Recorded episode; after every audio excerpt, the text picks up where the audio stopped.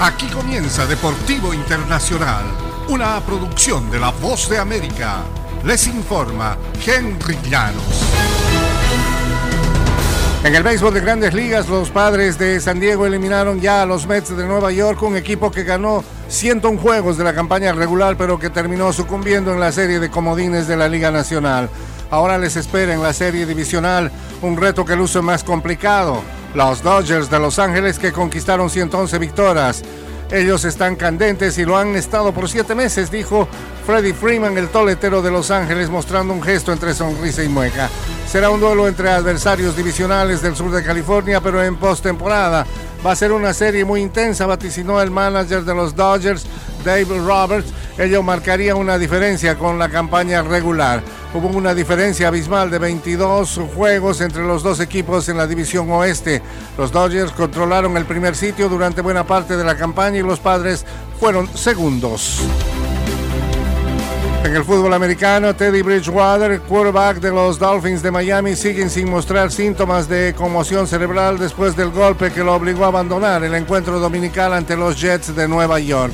Sin embargo, Bridgewater permanece en el protocolo de conmoción después de que la NFL actualizó las reglas.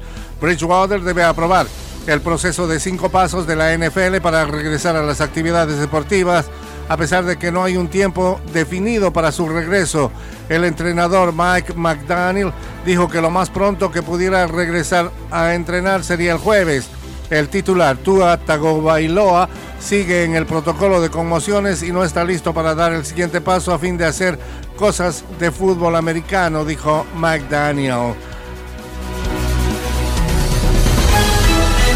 Y los Chiefs se marcharon a los vestuarios en desventaja ante Las Vegas el lunes.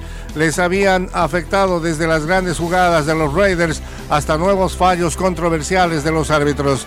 Uno en particular coronó una semana de pesadilla para el arbitraje en la NFL y enfureció a los Chiefs, aunque también los motivó.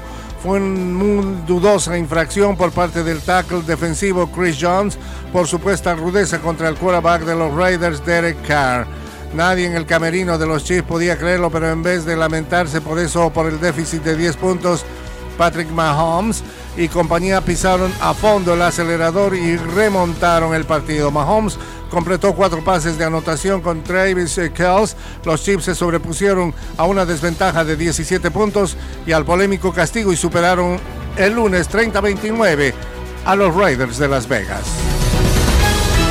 Y hasta aquí, Deportivo Internacional, una producción de La Voz de América.